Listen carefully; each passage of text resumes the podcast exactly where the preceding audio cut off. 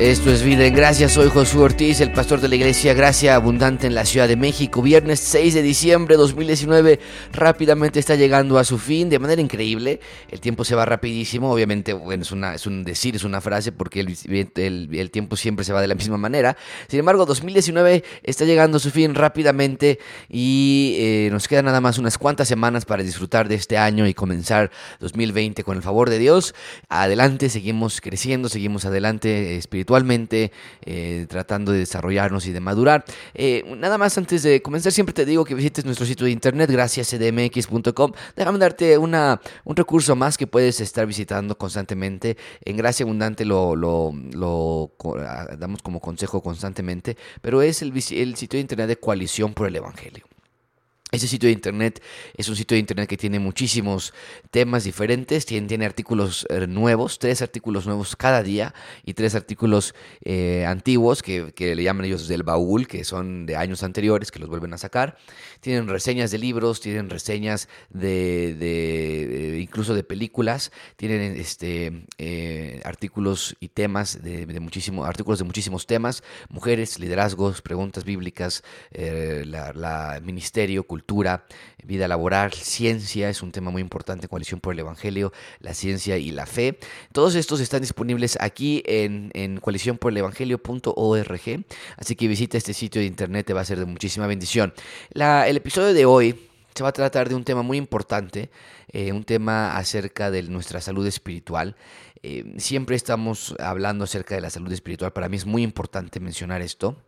Pero eh, el tema de este, de este episodio es qué hacemos cuando yo sé que estoy enfermo espiritualmente, ¿no? Entonces hay una, hay una realidad de que tenemos eh, que cuidar nuestra salud espiritual, tenemos que evaluar nuestra salud espiritual y prevenir cualquier clase de enfermedad espiritual. Entonces estamos hablando de esto constantemente en medio de, las escrituras, la, la predicación y demás. Pero ¿qué hacemos cuando reconocemos que hay algo en nosotros que nos está causando una enfermedad espiritual? Así que déjame darte nada más siete consejos es un episodio muy breve, pero déjame darte siete consejos prácticos de qué hacer cuando estás enfermo espiritualmente. Y esto viene, de nuevo, déjame poner el contexto de, una evaluación en tu vida. ¿no? Entonces tú puedes identificar que hay algo en tu vida que te está causando esa enfermedad espiritual y esa enfermedad espiritual se entiende por el estar frío a las cosas de Dios, por tener apatía en las cosas de Dios, no estar orando, no estás leyendo tu Biblia, no estás eh, eh, pensando, meditando en las escrituras. Y eso es lo que llamamos enfermedad espiritualmente, enfermedad espiritual. Y cuando tenemos esta clase de problemas, déjame darte siete consejos que tienes que tomarlos, porque eh, de la misma manera que cuando nos enfermamos físicamente, a veces no queremos tomarnos las medicinas, no queremos salir a caminar, no queremos comer bien, no queremos tomar líquidos y demás, hay una cierta apatía, el cuerpo no se siente bien, de la misma manera espiritualmente podemos llegar a, caer en un hoyo espiritual en el que en la apatía nos, eh, eh, evita eh, tomar este tipo de medicamentos, vamos a llamarlo así, estos consejos que estoy a punto de darte. Entonces dices, no, ¿para qué voy a hacer esto? Me siento mal, estoy en pecado, estoy alejado de Dios, yo sé que estoy mal, ya, ya, ya, sé qué van a decir, eh, todo ese tipo de cosas evítalas, hazlo disciplinadamente, eh, aplica estas, estos consejos a tu vida, en cualquier momento incluso te pueden ayudar a prevenir eh, enfermedades espirituales, pero te va a ayudar muchísimo incluso cuando ya estás en este, en este episodio donde ya reconoces que estás frío, estás alejado de Dios. número uno, habla con otros creyentes. Amigo, la parte de la comunidad en la iglesia es precisamente eso. Eh, hay una comunidad, hay un, hay un cuerpo que se duele cuando otros se duelen, que se alegra cuando otros se alegran. Lo, triste de las iglesias hoy en día es que hay muchísimo juicio al respecto. ¿no? Entonces yo decir, oye, ora por mí porque tengo problemas matrimoniales, estamos pasando por conflictos, estamos discutiendo muchísimo, en fin, wow, eh, ¿no? O sea, eh, la, otra persona diría, claro que sí voy a estar orando por ti. Dentro de sí tal vez podría estar diciendo, no puedo creer lo que estoy escuchando, espérate a que se lo cuente a fulanito, a sutanito, ¿no? Eh, y, se llega a hacer chismes se llega a juzgar, ¿no? Entonces, eh, ay, ¿cómo puede ser que estoy cantando tan, tan alegre los domingos y mira, estoy todo peleado con tu esposa? Eh, se puede llegar a, caer en juicio. Entonces, eh, una manera de defensa, y no nada más en la iglesia, sino en muchos otros lugares también, una manera de defensa, de protegerte de esto, es no decir nada a nadie. Pero una iglesia saludable, y espero que gracia abundante sea eso, una iglesia sana, tenemos que estar preparados para cargar las, los pesos, las cargas de otras personas. Y cuando alguien se acerca a mí, cuando alguien se acerca a, otra, a otro individuo a, comentarte sus dificultades, está haciendo una ayuda a esa persona y tú como individuo que estás buscando ayuda, estás dejando esa carga de tus hombros y no cargarla sola eh, o solo y dársela también a otras personas. No quiere decir que, estás nada más eh, buscando un terapeuta, ¿no? ¿no? se trata de eso. O, que alguien que, te escuche nada más, a veces muchas personas nada más quieren eh, desahogarse y que las escuchen. No es lo que estoy refiriéndome. El hablar con otros creyentes es buscar consejo, buscar edificación, buscar oración, buscar ayuda. Eh, en un caso particular, no sé, alguna adicción tal vez al, alcohol, al cigarro, a pornografía, cualquier otro tipo de adicción, es muy difícil cargar con esto por ti solo, nadie lo sabe. Entonces, cuando alguien más lo sabe, wow, es una ayuda, es, es, una, es una liberación para ti en el saber que alguien más está cargando con esto y que alguien más lo sabe, no estás solo y, y puedes pelear mejor esta batalla. Número dos.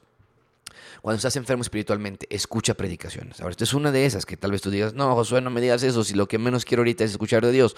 Amigo, no hay, no hay, no hay eh, método rápido a esto, es la palabra de Dios la que nos puede guardar. El salmista lo dice así, tu palabra he guardado en mi corazón para no pecar contra ti. Entonces, necesitamos la palabra de Dios, yo siempre he dicho esto, más que lo que necesitamos, de lo que necesitamos el aire. Entonces, si tú piensas que el aire es, es vital para tu sobrevivencia y estarías en lo correcto, la palabra de Dios es vital para la salud espiritual. Entonces, escucha predicaciones que te ayuden a entender la palabra de Dios. Una de las razones por las que escuchamos predicaciones es porque precisamente a veces no estamos en el momento espiritual en el que nos podemos sentar y, escuchar de la palabra de Dios no podemos eh, eh, leerla, abrirla, hay pecado, hay apatía. Bueno, eh, no, eso no te impide a que te pongas unos audífonos o pongas en la computadora o pongas en YouTube o en tu, televisión alguna predicación de, de algún buen pastor, ¿no? Predicaciones de Sugel Michelén te van a ayudar muchísimo, de José Lo Mercado, predicaciones de eh, Miguel Núñez, predicaciones de Paul Washer, de John MacArthur, John Piper, de Brian Chappell, eh, por supuesto, ojalá que escuches de nuestra iglesia en Gracia Abundante, van a ser buenas alimento a tu alma y te va a ayudar muchísimo. Número tres, lee tu Biblia. ¿no? Eh, no, puedo, no puedo yo ocultarlo, tienes que leer la Biblia ya que estás leyendo la, ya que estás escuchando las predicaciones, lee las escrituras que te han predicado ya. Tal vez tú vas a decir, es que me cuesta mucho trabajo entender el texto. Bueno, después de escuchar la predicación, si es una buena predicación, habrá explicado el texto, ahora lee tu Biblia y lee esa porción del texto que ya te explicaron. Y, puedes repetir ese texto, puedes repasarlo, puedes volverlo a subrayar, puedes meditarlo una vez más, ya te lo explicaron, no estás en incógnito, tal vez algunos pasajes son más difíciles de entender que otros, lo comprendo, pero no hay excusa si estás escuchando las predicaciones y después dices, oye, voy a regresar ese pasaje a leerlo otra vez yo ahora yo solo. Y quiero ver qué más puedo encontrar. Quiero recordar lo que ya estudié. Eh, es muy importante. No puedes vivir eh, una vida espiritual sin la lectura de la palabra de Dios. No puedes, amigo. Es imposible. Y yo no quiero ser un pastor o una iglesia que promueva la idea de que está bien que como creyente no leas tu Biblia. Es imposible.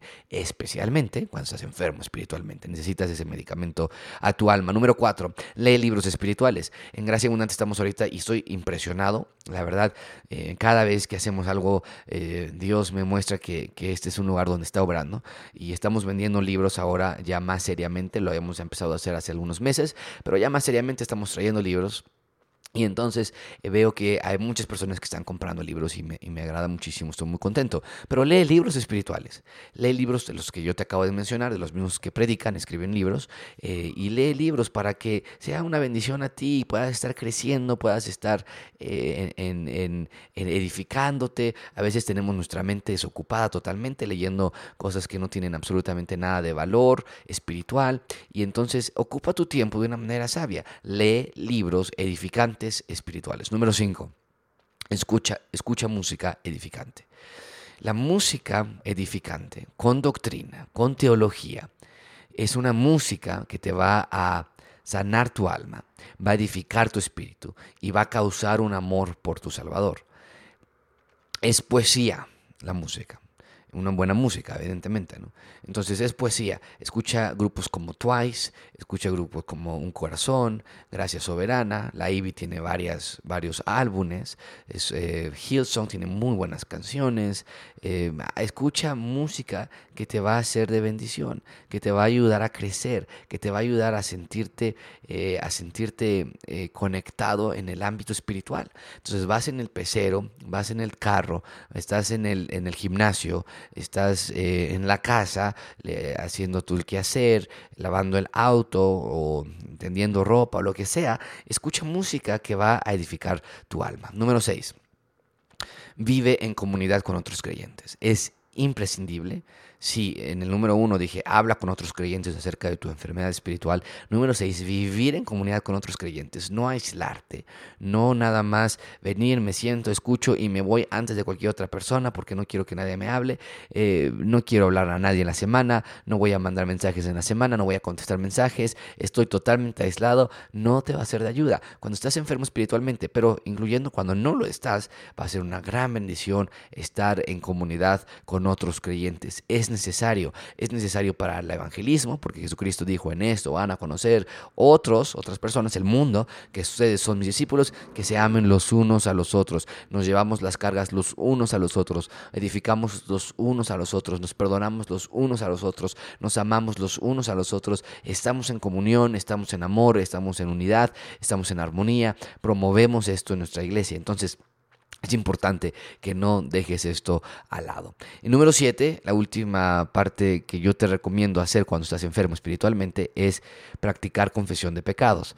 Ahora, esto es muy importante porque muchísimas de las enfermedades espirituales son precisamente por no confesar tus pecados.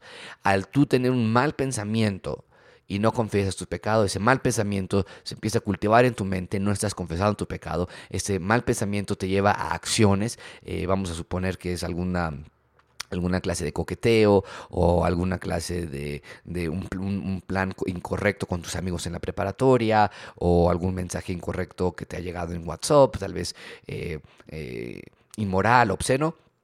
Entonces es importante que confieses tu pecado en ese mismo momento.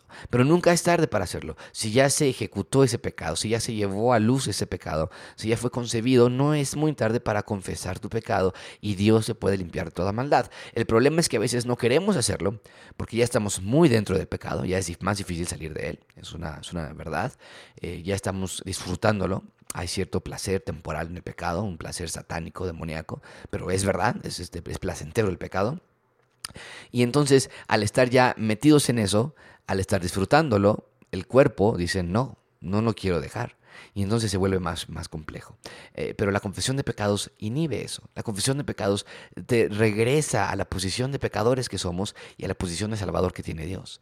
Y necesitamos de su salvación, necesitamos de su perdón todo el tiempo. Necesitamos de su limpieza todo el tiempo. El Señor Jesucristo lo dice así en Mateo 5, solamente los puros de corazón, puros de corazón podrán ver a Dios. O sea, ¿quién puede ser puro de corazón? Yo no. Ah, bueno, mediante la confesión de pecados, mediante la limpieza, mediante la purificación que Dios nos da a través de la confesión de pecados, ah, ahí sí puedo tener un corazón puro. Entonces yo quiero eso. Yo quiero practicar constantemente. Señor, eso que hice está mal. Señor, eso que pensé es incorrecto. Señor, eso de que lo que me reí estuvo mal. La manera en que pasé mi tiempo fue mal. Eh, administré mi tiempo en puras trivialidades. Pasé cuatro horas viendo películas en Facebook, en YouTube, en Netflix. Estuvo mal. No es, no es para lo que me das el tiempo. La manera en que le contesté a mi mamá. La manera en que escondí esto de mis padres. La manera, eh, en fin, todas las áreas, confesión de pecados y eso va a ayudarte a salir de tu enfermedad espiritual. Haz estos siete consejos que yo te doy y ve cómo Dios va a obrar en tu vida. Habla con otros creyentes, escucha predicaciones, lee tu Biblia, lee libros espirituales, escucha música edificante, vive en comunidad con otros creyentes y practica confesión de pecados. Que Dios nos ayude a seguir creciendo y a seguir siendo creyentes, madurando en la fe, verdaderos creyentes espirituales. Muchas gracias. Hasta pronto.